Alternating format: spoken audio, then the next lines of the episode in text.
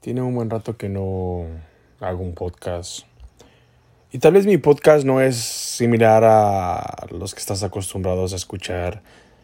Porque trato de salir un poco fuera de lo común, de lo normal que estás acostumbrado a oír. Puede que te haga un podcast bien, donde te ponga comerciales y te ponga todo bien detallado, pero la verdad no es lo mío. Básicamente esto es como un simple desahogo. Estoy hablando, desahogando, sacando. Unos le llaman filosofiar, otros le llaman simplemente hablar y otros nada más estoy diciendo pendejadas. En fin, es el espacio mío, es espacio para poder hablar. Y tal vez algún día, en algún futuro, cuando ya no esté en este mundo, van a quedar estos audios y mis hijas van a oír mi voz. No son cosas malas, simplemente son pensamientos. En fin, pues quería platicarte lo que pasó esta semana, qué pasó. Fue, bueno, hace dos semanas, perdón, hace dos semanas.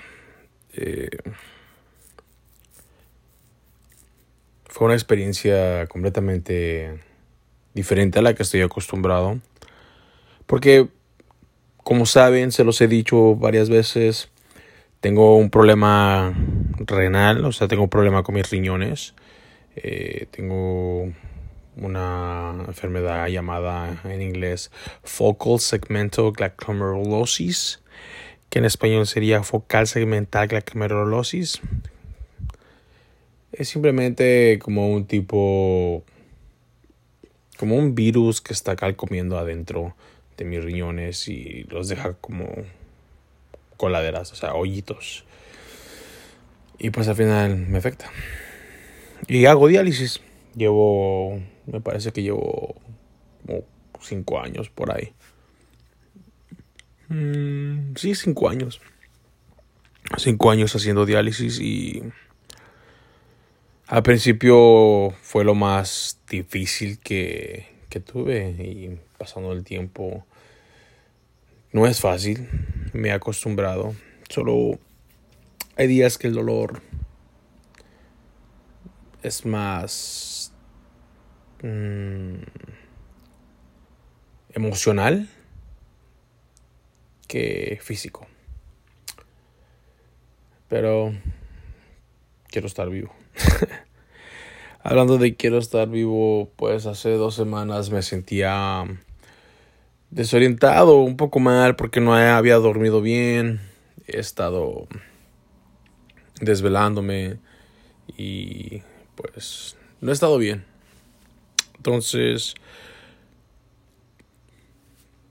fui a, mi tratamiento y al momento de ir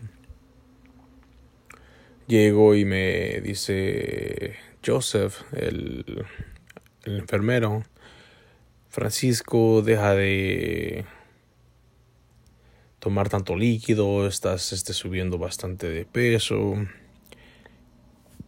tienes que cuidarte porque te vas a hinchar y bla, bla, bla. Me quedo en un punto conmigo mismo donde me pongo a pensar y digo, creo que sí, tengo que poner más de mi parte. Pero hasta ahí, pero volvemos a lo mismo, no me sentía nada bien. Pues ya me, me, me acomodo, me ponen las agujas, me conectan en la máquina y me recuesto, me duermo un rato. Pero me levanté una hora o dos horas después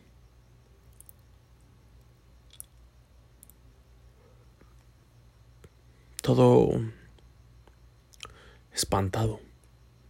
Como me, falta ya, me faltaba el aire y desorientado. Y de repente reaccioné, ¿dónde estoy? ¿Dónde estoy? ¿Dónde estoy? ¿Dónde estoy? Ok, ok.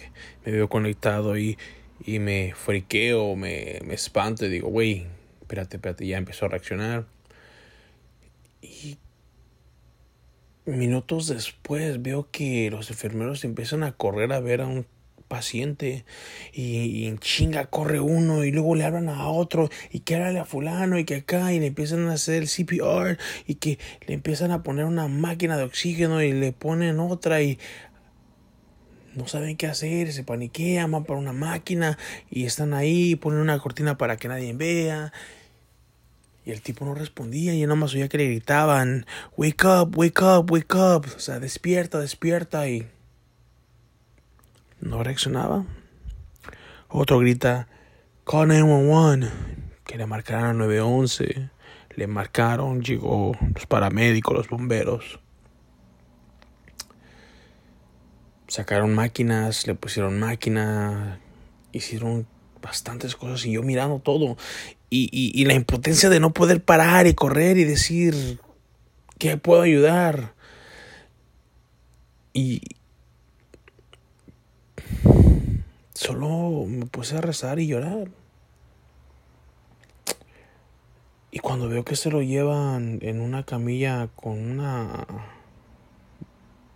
bata blanca arriba y todos callados.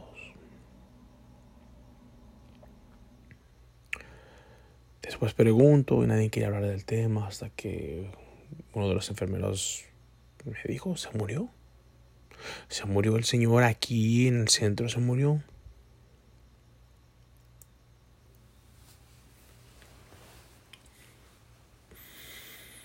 Fue como una respuesta de Dios, pero muy fuerte. Porque fue como, cuídate más, tienes que echarle ganas porque recuerda y entiende que esta máquina es lo que te mantiene vivo. Y si quieres vivir,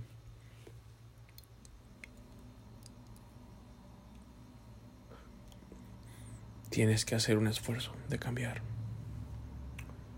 Y eso va para todo el mundo, como lo he dicho en mis podcasts pasados. Cambia. Cambia en querer a tu familia, quiere a ti, lucha, o sea, he entendido en este lapso de tiempo muchas cosas. Es como el haberme separado de, de la pareja que tuve fue la mejor escuela que tuve, la verdad. Aprendí bastante en mí. Porque me falló esta persona. Y como caballero no voy a hablar mal, pero me falló. Y me hizo aprender más valorar más. Y es lo que he aprendido a valorar y sigo valorando. Mi ser, mi yo, mi tiempo. Algo que no, no, no tenía. No sabía. Y muchos de ustedes allá afuera que digan que, que la saben de todas, todas y que son una mera chingonería y acá y allá. Ni tú, ni tú, ni tú, ni tú, ni ella, ni ella. No, siempre les falta algo. A todo el mundo nos falta algo. Y cuando lleguemos a ese punto de que sepamos querernos, amarnos, estar solos. Es como yo, fíjate. Yo, mi soledad, ahora la amo. Puedo ir solo a cualquier lugar tranquilo. Puedo hacer cosas yo. Mi soledad. No la cambiaría por nada. Me encantaría compartir mi tiempo con alguien. Sí, sí, me encantaría. Con alguien que que sea dependiente, que tenga dependencia propia, o sea, que, que, que, que igual vea eso, que su tiempo es su tiempo, su vida es su vida, mi tiempo es mi tiempo. O sea, yo no soy su dueño, no es mi dueña, ni, ni viceversa, ¿sí me entiendes? O sea, que haya una relación, una pareja. Porque en redes sociales es, ella es tóxica, él es tóxico y por las mamadas. Mira, si te enganchas en algo, es como todos lo han dicho, en libros, en videos, en audios, todo. Es el espejo de uno. Es el espejo de uno lo que quiere ver o lo que quiere juzgar es lo que ve. Es como, como lo he dicho por este ejemplo y lo voy a volver a repetir. El famoso ejemplo del borrego. Oh, el borrego de enfrente, mírale la cola, la tiene toda cagada, llena de bolitas de caca. Pero no he visto la mía. Y la mía está igual o peor. Entonces así somos. Tenemos un espejo que no queremos creer, que no queremos ver. Nadie es mejor, nadie es superior, nadie es nada. O sea, no, no, no, no, no cambia nada. Puede ser el hombre más rico del mundo, pero vacío por dentro. Puede ser el hombre más feliz, pero sin dinero. Puede ser el hombre más gordo, pero sin comida. Puede ser más flaco, pero con comida. ¿Sí me entiendes? Son ejemplos estúpidos, pero es la verdad. Solo tienes que enfocarte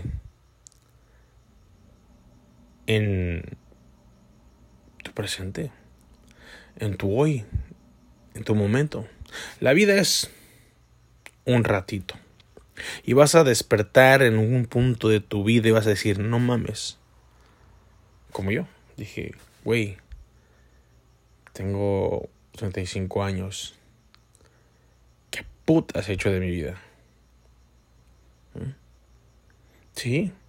Tengo tres hermosas hijas que están ahí y me van a hacer que siga empujándome para seguir para adelante porque es un motor, es una gasolina son mi vida, son mi amor, aunque ellas tienen su propia vida. Solo son prestadas un rato. Van a volar. Entonces, es a lo que voy. Tienes que cuidarte. Y es a lo que entendí cuando miré a este señor morir. O sea, he experimentado muchas veces la muerte. He experimentado muchas cosas así, pero nunca la había visto. Entonces así me, me, me, morí dos veces, diez minutos, regresé, pero no fue, el, no fue el mismo feeling, ¿sí me entiendes? Ese feeling era como subconsciente. ¿Me entiendes? Y, y, y, y a ver he estado tan cerca que cuando dijeron que tenía cáncer, cuando dijeron que tenía eh, tuberculosis o cuando me dio el COVID que, me dejó encerrado, o sea, cuando pasé todas esas vainas, eh, estaba a, la línea, al borde, o sea, ya era de vete al precipicio, pero por alguna razón tan grande que, que yo digo que es Dios y son mis ángeles que me cuidan y la piel se me hace chinita. Porque sé que hay alguien que me está cuidando. Que tengo un objetivo. Que tengo una misión en este mundo. No sé qué cuál sea. Pero sé que la hay. La, he dicho muchas veces. Que sé que existe. Y, y tengo que encontrarla. Porque por algo estoy aquí. Por algo sigo vivo. Por algo te estoy dejando este audio. Tal vez te sirva, tal vez no te sirva, no sé. Pero se nos olvida. No sé, se nos olvida, se nos olvida. A todo el mundo se nos olvida. Siempre es pensar en más. Es como, fíjate, ah, hay una muchacha, este, se separó de su marido no sé qué problemas exactamente hayan tenido, pero ellos ya estaban casados, tenían estabilidad. Y de la noche a la mañana se pelearon. Él le puso el cuchillo en su cuello.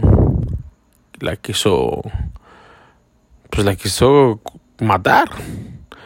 Pero no lo hizo, entonces se acabó se acabó esta relación. De la nada, o sea, en un instante, en un momento, en un cambio, o sea, se acabó. y, la cuestión es si en verdad la amaba o si en verdad él amaba o ella la amaba, o sea, los dos estuvieran luchando, pero se perdió el respeto, se perdió algo. Y así en, todo en la vida se nos pierde a veces, se nos pierde el interés por la rutina, por el que no estás viviendo, solo estás a flote. Estás como subsistiendo en este mundo cuando no entiendes que solo es una vida la que tienes. Una vida. Se acaba, se acaba. No hay vuelta de hoja. Así. Nos lamentamos mucho por el amor, por la decepción, por el coraje, por la rabia, por el enojo, por la envidia, por muchas cosas. Pero fíjate que al final todo ese concepto que se mezcla en una sola cosa, miedo. Somos unos humanos miedosos, siempre tenemos miedo a algo. Así somos no sé, somos raros. Somos una especie muy complicada. Especialmente las mujeres, es lo que dicen. Pero yo creo que la mujer es la mujer como que es más inteligente que el hombre. Por lo mismo que es más centrada, más madura, tiene más objetivos y sabe dónde está parada. Debemos aprender. Creo que por eso Dios le dio el privilegio de dar vida, tener a un ser nueve meses en su vientre, tal vez, de los chingonas que son. Pues sí, solo vive más, disfruta la vida, no dejes que nadie ni nada te haga sentir menos. Sufrimos en el amor, sufrimos en la vida, sufrimos en el trabajo, sufrimos en muchas cosas. Es parte del de, proceso, como te digo. Todo, todo lo que pasas es escuela. Y la vida es la mejor escuela que te va enseñando. Pero ama es lo más importante. Ama a los seres que tienes a tu alrededor. Tus padres, tus hijos, tus hermanos, tu familia verdadera. Y si encuentras a la pareja indicada, no dejes que se vayan y no dejes que pasen 20 años para poder hablarle vive más. Chao, Whisky.